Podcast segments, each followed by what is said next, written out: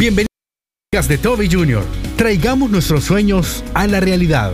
Despertemos de la comodidad. Pongámosle fecha a nuestras metas. No nos rindamos a medio camino. Recuerda que cuando las cosas se ponen duras, Dios está empujando por ti. Que el Dios que hoy le predicamos puede levantarlo del lugar donde usted esté. Puede quitar a la enfermedad que usted tenga si usted se atreve a convertir los sueños en realidad. Póngale fecha. Continúa con nosotros y escucha De sueños a metas. Amigos y hermanos, todo sueño dado por Dios requiere un esfuerzo. Necesito que lo diga conmigo. Todo sueño dado por Dios requiere un esfuerzo. Y el primer esfuerzo de todo sueño es despertar. Esta mañana fue una de esas mañanas difíciles donde le puse el snooze al despertador una vez, la segunda vez y la tercera vez ya eran las 7 y 5. ¿A cuánto nos ha sucedido que hay días que no nos queremos despertar? El primer paso y esfuerzo para poder cumplir nuestros sueños y traerlos a la realidad es despertar. Leamos pues la palabra del Señor en el Evangelio de Lucas capítulo 14 versículos del 25 en adelante. Grandes multitudes iban con él y volviéndose les dijo, palabras de Jesús, si alguno viene a mí y no aborrece a su padre y madre y mujer e hijos y hermanos y hermanas y aún también su propia vida, no puede ser mi discípulo. Y el que no lleva su cruz y viene en pos de mí, no puede ser mi discípulo. Porque ¿quién de vosotros, quien queriendo edificar una torre, no se sienta primero y calcula los gastos, a ver si tiene lo que necesita para acabarla? No sea que después que haya puesto el cimiento y no pueda acabarla, todos los que vean comiencen a hacer burla de él, diciendo, este hombre comenzó a edificar y no pudo, y no pudo. Oremos al Señor. Padre, háblanos al corazón y ayúdanos hoy a salir de la zona de la comodidad. Cientos de personas aquí presentes necesitamos una sacudida espiritual para dejar de ser lo que somos y convertirnos hoy en lo que tú has soñado acerca de nosotros. Por favor, que tu Espíritu Santo nos ayude, te lo suplico en acción de gracias, en el nombre del Padre, el Hijo y el Espíritu Santo. La iglesia dice, amén. ¿Estamos contentos de estar en la casa de Dios? No tiene una idea, cuando Dios nos regala una palabra, nosotros debemos de obedecerla. Dígalo conmigo, cuando Dios nos regala una palabra, nosotros debemos de obedecerla. Tenía otro sermón para el día de hoy, pero este texto me inquietó mucho. Y he estado pensando últimamente en cuántas personas de las que nos reunimos en este lugar, o tal vez en otras iglesias o denominaciones, no hemos llevado nuestros sueños a la realidad. Y el primer punto es porque no hemos dejado de soñar. ¿Cuál es el primer punto? No hemos dejado de soñar. En pocas palabras, no queremos despertar la realidad. Es bien difícil despertar una realidad cuando la edad nos golpea. En el caso mío le puedo hablar de que las cosas han ido cambiando en todo sentido. Densidad muscular, hábitos de sueño, hábitos de alimentación, todo va cambiando. Uno pareciera que tenía 15, 17, 14, 15 y de repente ya tiene 35 y ya lo dejó el tren aún. ¿Alguien dice amén aquí? Es que es rapidito. Pero la vida va cambiando y nos va obligando a despertar. Muchos de nosotros todavía creemos que los perros son trompudos porque andan silbando. ¿Alguien dice amén aquí el día de hoy? O que los pajaritos vuelan. Vamos a la palabra, porque no creemos esas cosas. Y creemos que mañana las cosas van a estar mejor. Y decimos en oración, Padre, lloro para que al amanecer mi gaveta de fustanes amanezca ordenado. Amén. ¿Y cómo va a amanecer su gaveta de fustanes ordenado si usted es un perfecto desordenado? Hay gente que viene aquí y cree que porque ora a Dios para que le saque de las deudas, las deudas se van a pagar solas. Las deudas no se pagan solas, aunque Dios puede hacer lo que Él quiera. Pero Dios es un Dios de orden. Y no bendice desordenados. Y jamás te va a pagar las deudas para que vuelvas a caer en las deudas. Dios te va a pagar las deudas el día que tenga los pantalones de cortar la tarjeta de crédito. Ese día te va a pagar las deudas. Dios te va a pagar las deudas el día que vayas donde tu acreedor en el banco le digas, mire, don fulano, estoy un poco tarde con este préstamo, pero si usted me ayuda a consolidar las cosas y me dé un mejor interés, le prometo que le doy la primera letra. Ese día Dios te va a ayudar a pagar tus deudas. Pero ¿qué tengo que hacer para traer a la realidad mi sueño? Despertar. Diga conmigo, despertar. ¿Sabe qué dice la Biblia? Despiértate tú que duermes y te alumbrará Cristo. Vamos a poner sinónimos. Y te ayudará Cristo. Otro sinónimo, y te encaminará Cristo. Otro sinónimo, y te resolverá Cristo. Pero el problema del cristiano es que quiere pasar todos los días con los ojos cerrados. Abra los ojos, hermano.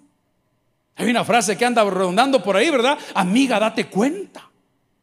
Si el hombre nada como pato, habla como pato, camina como pato y le hace cuac cuac, amiga, tienes una amiga. Abra los ojos. ¿Cuántos de nosotros tenemos hijos en la casa con conductas raras?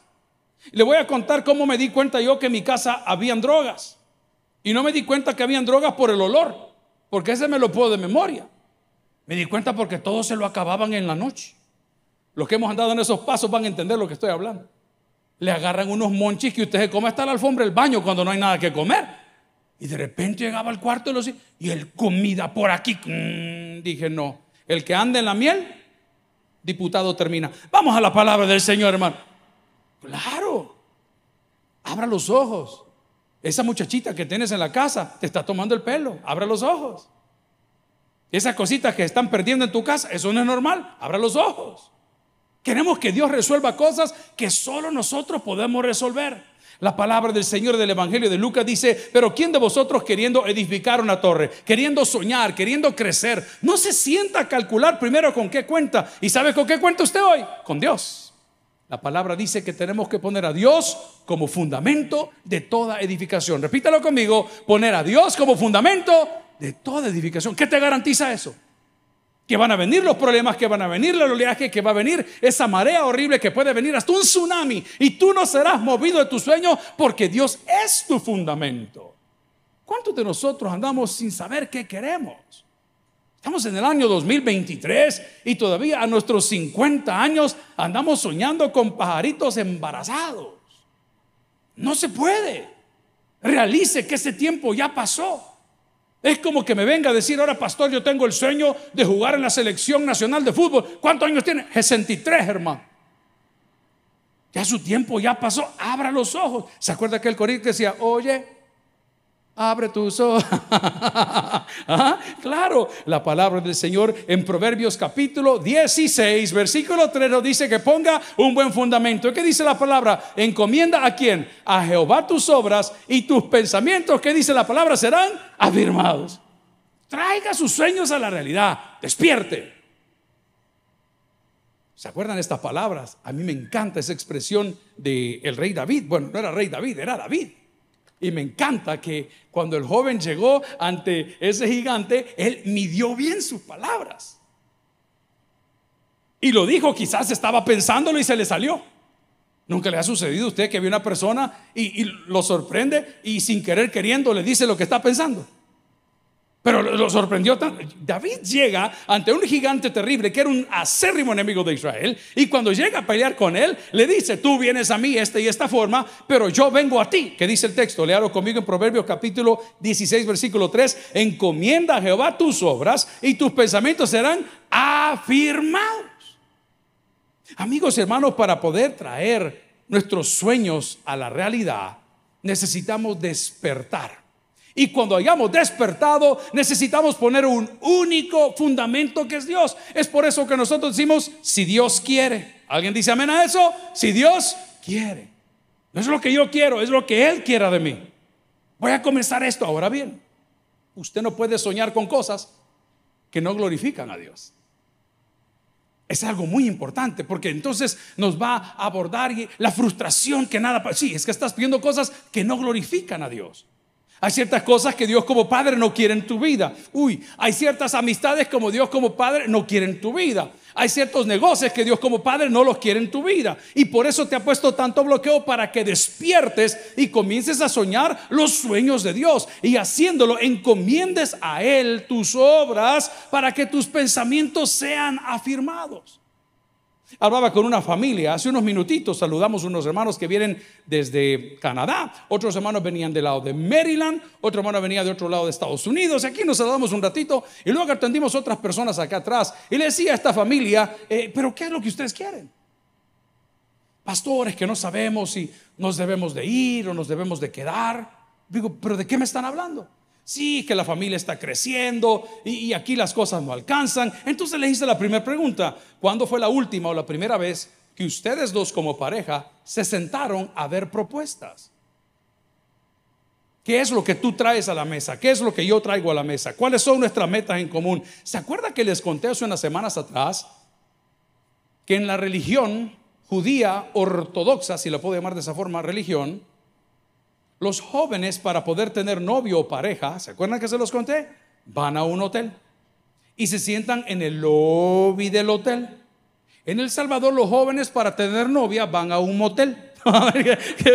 Ay, se me salió. Pero bueno, van a un... esto es todo malo, estos servidor. Y resulta ser que llevan su hoja de vida. Así, una hoja de vida que dice mi nombre, mi apellido, mis aficiones, lo que me gusta hacer. Y todos los jóvenes están en el hotel, hotel, en el lobby del hotel con su hoja de vida. Entonces él anda viendo, ¿y a ti qué te gusta? Ah, entonces ellos intercambian hojas de vida y la señorita dice, me parece bien. Creo que tú puedes ser mi cuchipapi. Amén, ahí, ahí nomás. Pero, pero tienen cosas en común. ¿No dice la Biblia que la amistad con el mundo es enemistad en contra de Dios? ¿No dice la Biblia que el que se constituye amigo del mundo, uy, una grada más arriba, se constituye en enemigo de Dios? Pero usted está soñando con eso. ¿Hay mujeres solteras en la casa de Dios? Voy a volver a preguntar o voy a comenzar a señalar porque su cara de amargura me lo dice todo. Aquella gran necesidad que ha traído. A ver, hay mujeres solteras en la casa del Señor. ¿A dónde va buscando usted su complemento? Tú, mi complemento, mi media naranja. A ya va a venir la bella. ¿A dónde lo anda buscando? Eh, es verdad que es repetitivo, hermanos. Es esto lo hemos hablado mil veces. No os unáis en yugo desigual con los incrédulos. Pero es que es profesional, lo único que me penqueya. Ah, va, ¿cómo no? Ese hombre tiene una mano suave, cuando me golpea ni siento. es terrible. ¿Me entiende lo que le abra los ojos, hermano? Póngase a soñar en serio, hombre. Yo insisto y lo hablo con mis hijos, por favor, si se van a casar, busquen buenas mujeres. Y si no se van a casar, hágame un favor, no busquen hombres. Vamos a la palabra, por favor. Es que hoy no se sabe, hermano. Usted sabe que hoy le ponen implantes de todo a uno, ¿verdad? Encomienda a Jehová que dice la palabra, tus obras. O sea que si tus obras no están conformes a tus pensamientos, definitivamente estás lejos de Dios. Por eso tus sueños no vienen a la realidad. Usted no debe de orar por dinero. Usted como hijo de Dios tiene que orar por oportunidades. Oiga lo que le estoy diciendo. Usted no tiene que pedir riqueza, no, usted pida oportunidades. Señor, dame un buen trabajo. No diga eso, pida oportunidades. Quiero contar lo que les dije a las nueve. Ayer y hoy hay un air show muy bonito. Y uno de los hijos míos que anda en ese rollo, que apenas va comenzando, le dije, mira hijo, tu escuela va a estar ahí. Llevan su uniforme, llevan su ropa, por favor los scouters, los que contratan, van a estar viendo. Los señores grandes con sus aviones ahí van a estar viendo. Te van a estar observando. Si tú vas y llegas con la gente equivocada y estás tomando bebidas equivocadas que no tienen nada que ver con tu profesión, ni mucho menos con tus metas, los scouters, los que te contratan, te van a estar viendo. Por eso la palabra dice encomienda a Jehová que tus obras, ¿verdad? No dice tus pensamientos, no dice tus obras. Porque en el momento que los encomiendas, tus obras te van a abrir oportunidades. Dije, mira, hijo, el día de ayer, porque fue ayer el asunto, puede ser el primer día, el primer día del resto de tu vida. O puede ser el último. O puede ser el último. Tú decides. Las personas creen que los sueños vienen porque oramos duro. Nosotros oramos y trabajamos porque este pasaje de la Biblia de Lucas, si le pone atención al subtítulo, que la Biblia no venía al principio, sino los masoretas lo hicieron en su tiempo, dice lo que cuesta seguir a Cristo. Seguir a Cristo no es gratis. ¿Quién te dijo que ser cristiano es fácil? ¿Quién te dijo que viniendo a Cristo todo iba a cambiar? Cambia tu corazón, pero los problemas son iguales o peores. Y aquí Jesús les está hablando claro diciendo, ustedes siguen soñando con un cielo, pero no quieren pagar el precio. En este caso, el que es el Cordero de Dios estaba soñando con esa bendición de morir por nosotros y resucitar, pero tuvo que ir a la cruz y pasó también por el huerto de Getsemaní, lloró, se desesperó, se entristeció, pero obedeció. Y por eso el Señor dice que lo ha premiado Dios, estando hoy a la diestra del Padre. La palabra del Señor en Lucas capítulo 14, versículo 28, léalo conmigo, dice, porque ¿quién de vosotros queriendo edificar una torre no se sienta primero y calcula los gastos a ver si tiene lo que necesita? ¿Para qué dice la Biblia? Bye. Dios no apoya mediocres. Dios no apoya mediocres. Es un muy pensamiento mío. Tómelo o déjelo. Dios no apoya mediocres. ¿A cuántos no nos gusta arreglar la cama? ¿Habrá alguien aquí? No tenga pena que somos varios, vea, vea hermano. Por eso duermen a más que usted, vea. O la enrolla, le pone un y la deja tranquila. ¿A cuántos no nos gusta arreglar la cama? Amén. Ah, no se puede arreglar la mitad de la cama. A los que no les gusta arreglar la cama, les voy a recordar algo. Antes de arreglarla, sacúdala. Porque ahí tiene migas de pan francés el lunes que estaba desayunando usted la semana pasada. Y como en la casa anda chuña porque no quiere poner ni siquiera un par de chanclas, todas las chuquencias del perro, del gato, también están adentro de su cama. Hay un libro maravilloso que se llama Make Your Bed o Arregla tu cama, maravilloso libro. Dios no apoya mediocres. ¿Por qué no puedo? Porque somos mediocres, no terminamos. Hay un pastor maravilloso, su nombre es Marcos Cárcamo. Él es pastor de uno de los tabernáculos en Sonsonate. Él estaba como hombre de seguridad, mi papá, yo era un niño, un muchacho. Y un día ellos me invitaron, los muchachos de seguridad, a comer pizza. Y le dijeron a mi papá que si podían llevar al principito, está bien, si lo podían llevar al niño a comer pizza. Y el pastor, sí, lleven este bicho. Entonces cuando llegamos a la pizza, nunca se me olvida, ¿alguna vez han probado la pizza Boom? Amén, amén. Todavía existe, dicen por ahí, ¿verdad? Amén. La jarra. El maestro bien se la fue. Pues resulta ser que esa pizza estaba por la Universidad Nacional hace muchos años. Y al llegar a ese lugar me dijeron los muchachos, que son buenos amigos, que qué quería comer. Pues hombre, obvio, pizza. Y nosotros vamos a pedir esta. Y le dije yo, de bocón. No. Yo quiero una pizza solo para mí. Siempre de hartón. y me pidieron la pizza, pero me dijeron, si no te la terminas, te la vamos a destregar completamente en la cabeza y te vas a ir a pata a la casa. Adivinen qué pasó, hermanos.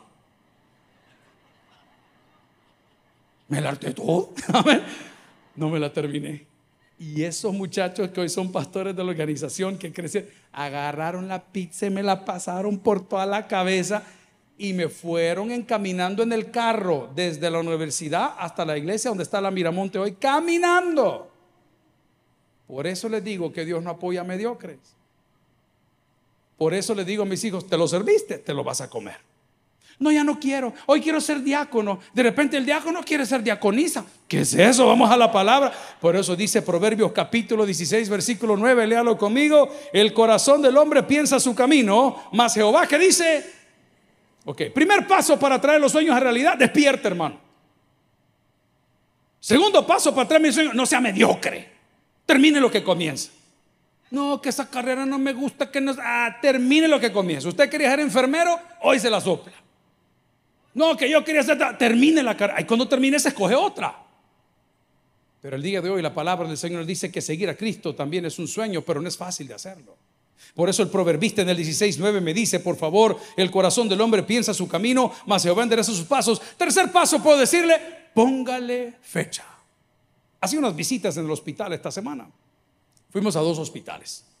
Al Hospital San Rafael, maravilloso equipo de trabajo, buenísimos los enfermeros, ahí estaban algunos médicos y nos permitieron caminar por el lugar y conocer y orar por algunos hermanos. Segundo, fuimos al Hospital Rosales, lindo. En la nueva ala, bonito lo que ahí está, ahí está evolucionando, muy grande, yo no conocía por ese lado. Entré frente al Parque Cuscatlán, no sé si recuerdan que hay una entrada, por ahí entré yo. Bonito, Estaban atendiendo un montón de gente. Y de repente había un hombre ya mayor, quizás de mi edad, con una camiseta, esto tal vez no lo van a conocer los grupos todos, de Iron Maiden. ¿Alguien se acuerda de ese grupo de Iron Maiden? Amén. Tenía trozo de camisa, vea yo cuando se lo digo, hey Mike, yo le digo, qué buena camisa. En vez de decirle Dios le bendiga. Imagínate que, idiota uno. Pero bueno, puede orar por mí, no sé quién, por un primo. Me Híjole, bueno, vamos. Curiosamente estaba a un costado del lugar donde estábamos. Muchacho de 37 años. invadido completamente por cáncer. Fuerte, la escena fuerte, el olor fortísimo, la situación dantesca. Ya el hombre está terriblemente mal. ¿Qué le diría usted? ¿Qué le diría ese hombre postrado ahí? El Señor sabe lo que hace. No, hermano. A saber que estás pagando, tampoco. Quizás tus abuelos pecaron y vos estás pagando la cuenta, tampoco. El que cree en mí, dijo Jesús, aunque esté muerto, vivirá. Agarrate de la mano del hombre, despertá, despertá, porque este golpe está fuerte, pero despertá. No, por favor, ponele fecha. Ponerle fecha. Es más, ¿quieres aceptar a Cristo? Yo no creo, no. Yo te, pregunto si quieres aceptar a Cristo. Te doy una garantía. Este momento que ha sucedido hoy en este hospital, en algún momento en los planes de Dios lo permitió, porque ni yo estaba supuesto a estar aquí, ni tú tampoco, pero nos hemos encontrado. ¿No te gustaría aceptar a Cristo en el corazón? ¿No te gustaría el día de hoy entregar tu vida al Creador y saber que tu mujer, que tus hijos, que tus nietos van a quedar bendecidos porque saben que tienen alguien en el cielo? Yo creo que me voy a morir. Mueras, hermano. Pero mi deber es decirle que el Dios que hoy le predicamos puede levantarlo del lugar donde usted esté, puede quitar a la enfermedad que usted tenga si usted se atreve a convertir los sueños en realidad. Póngale fecha, Le va a contar algo. Hace cinco años se fue nuestro pastor. En esa entrada que está de aquel sector, ahí tiene su oficina pequeña, no le hemos querido tocar. Cambiado colores. Cuando él tuvo su primer derrame, las cosas ya venían complicándose. Entonces, como equipo de trabajo y como familia, dijimos, no, démosle la atención a nuestro pastor general y atendámoslo. Él no podía escribir, no podía hablar, no podía caminar, literal. ¿Ustedes nunca lo vieron así? A nosotros nos tocó verlo así. Ve un hombre tan fuerte, con un carácter terrible, que él trataba de balbucear cosas. Y por dentro se ve que me estaba diciendo, maldito, apúrate.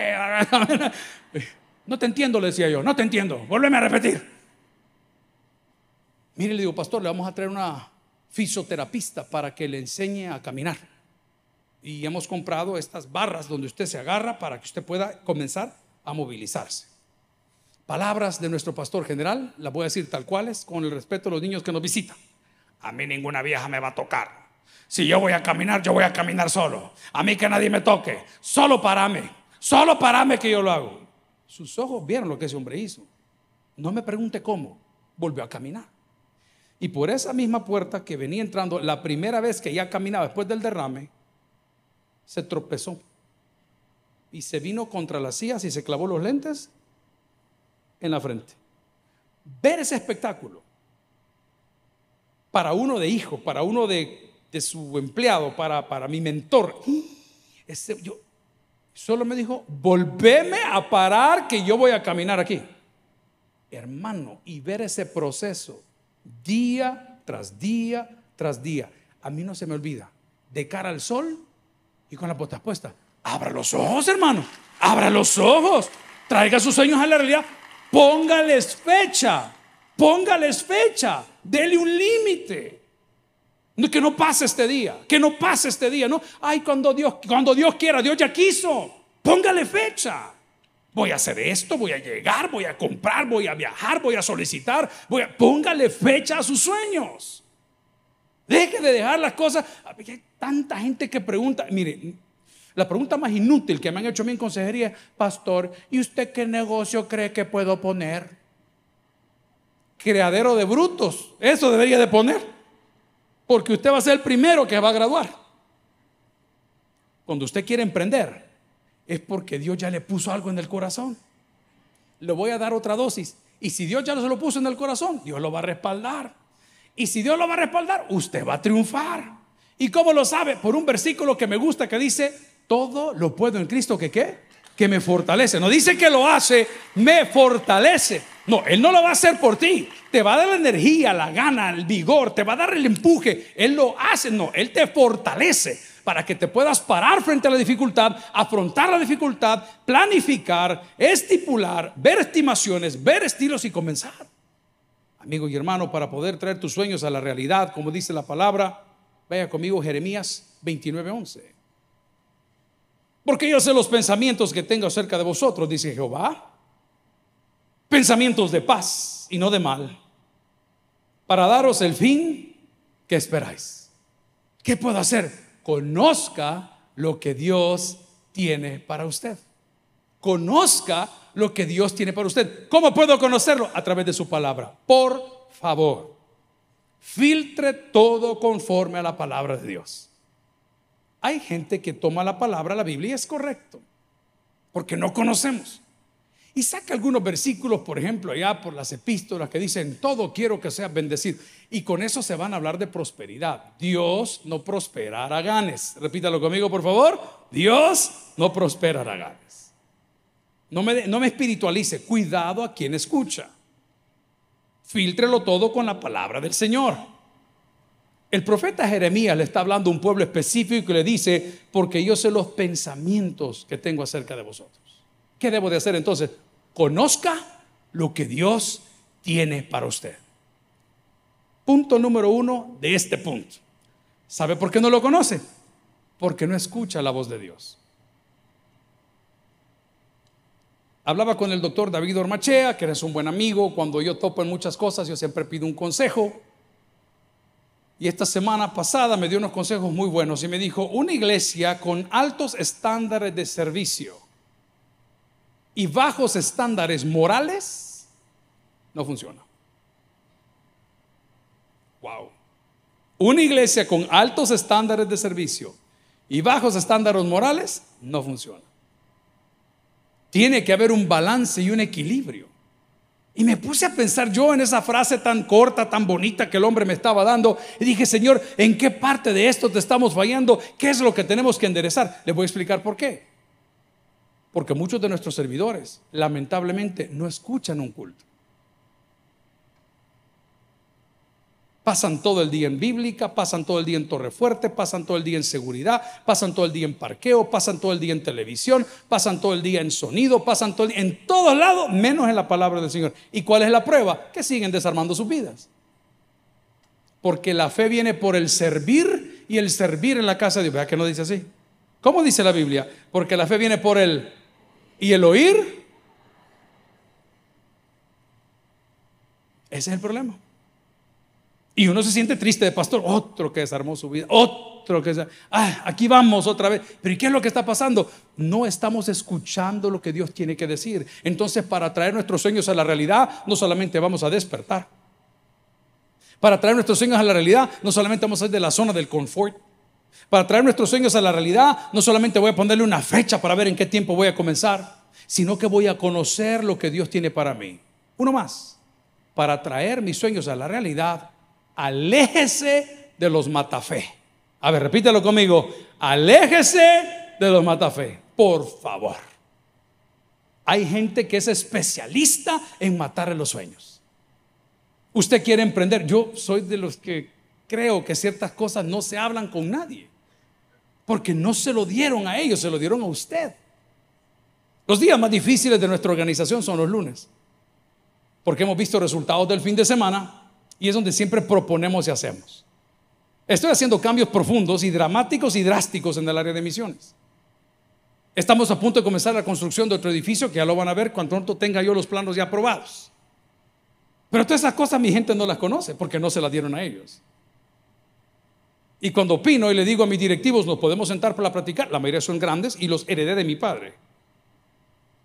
Yo considero que este no es el momento. No te estoy preguntando. No te estoy preguntando. Es que no te dieron a ti la visión. Porque si te lo hubieran dado a ti, aquí estuvieras tú. Pero no te la dieron a ti.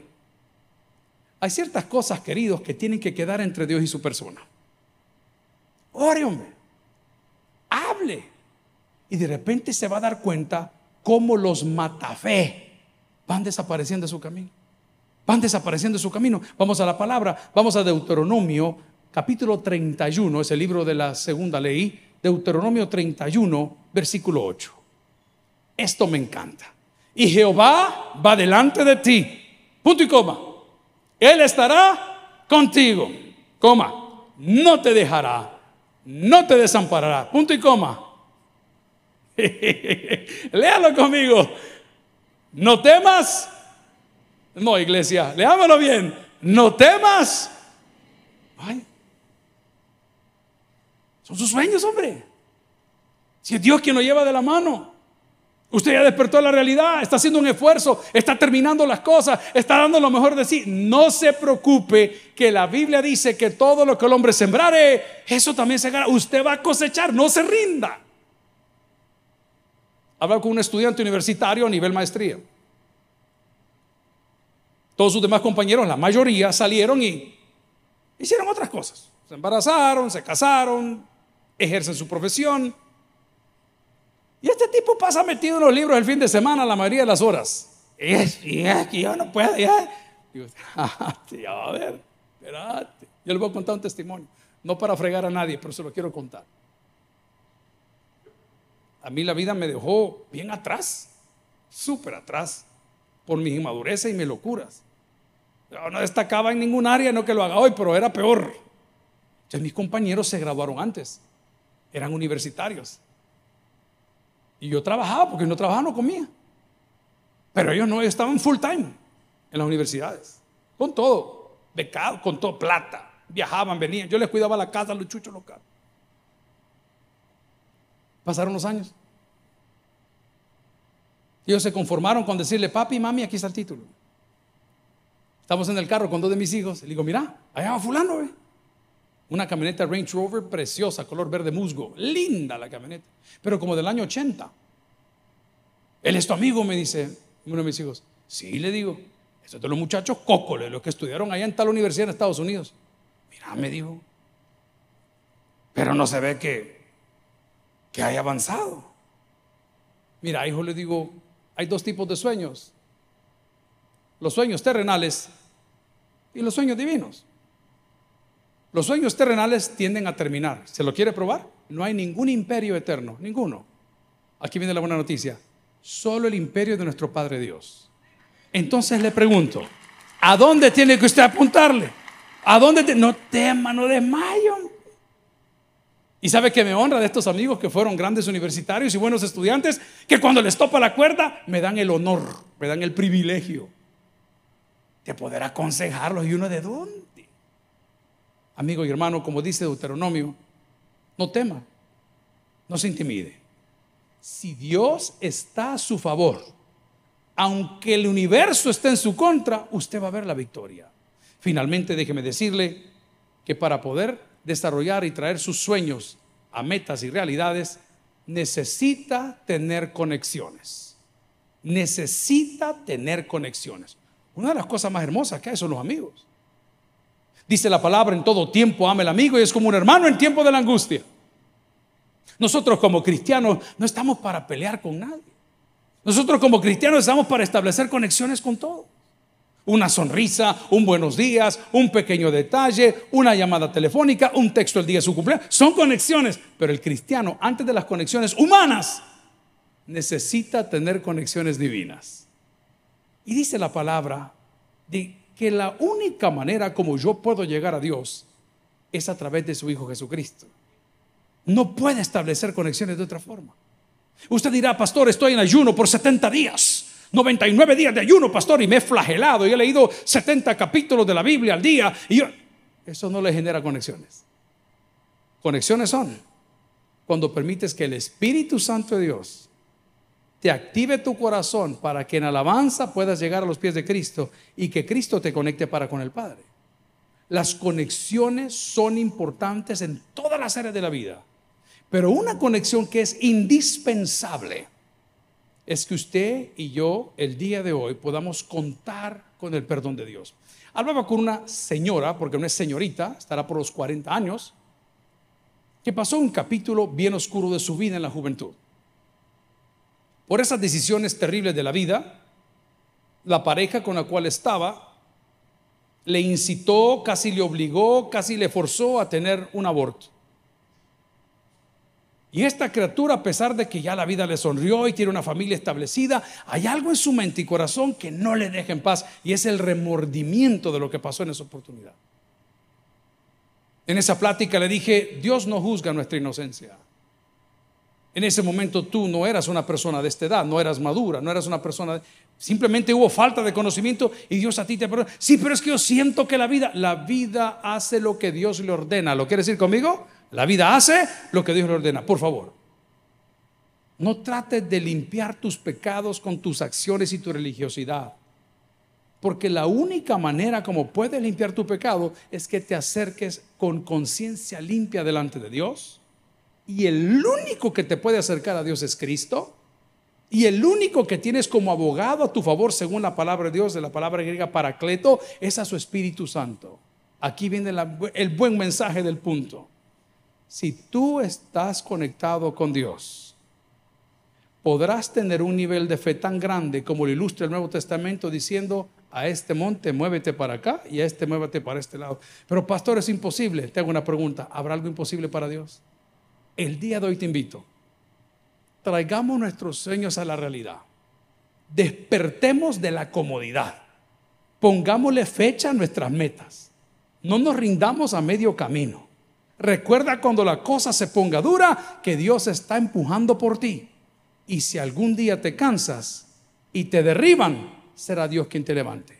Termino diciendo, el que tiene oídos para el que oiga, vamos a orar al Señor. Gloria a Cristo. Si el mensaje ha impactado tu vida, puedes visitar www.tabernaculo.net y sigamos aprendiendo más de las enseñanzas del pastor Toby Jr. También puedes buscarlo en las redes sociales, en Instagram, Twitter y YouTube como Toby Jr. Taber y en Facebook como Toby Jr. No te pierdas nuestro siguiente podcast.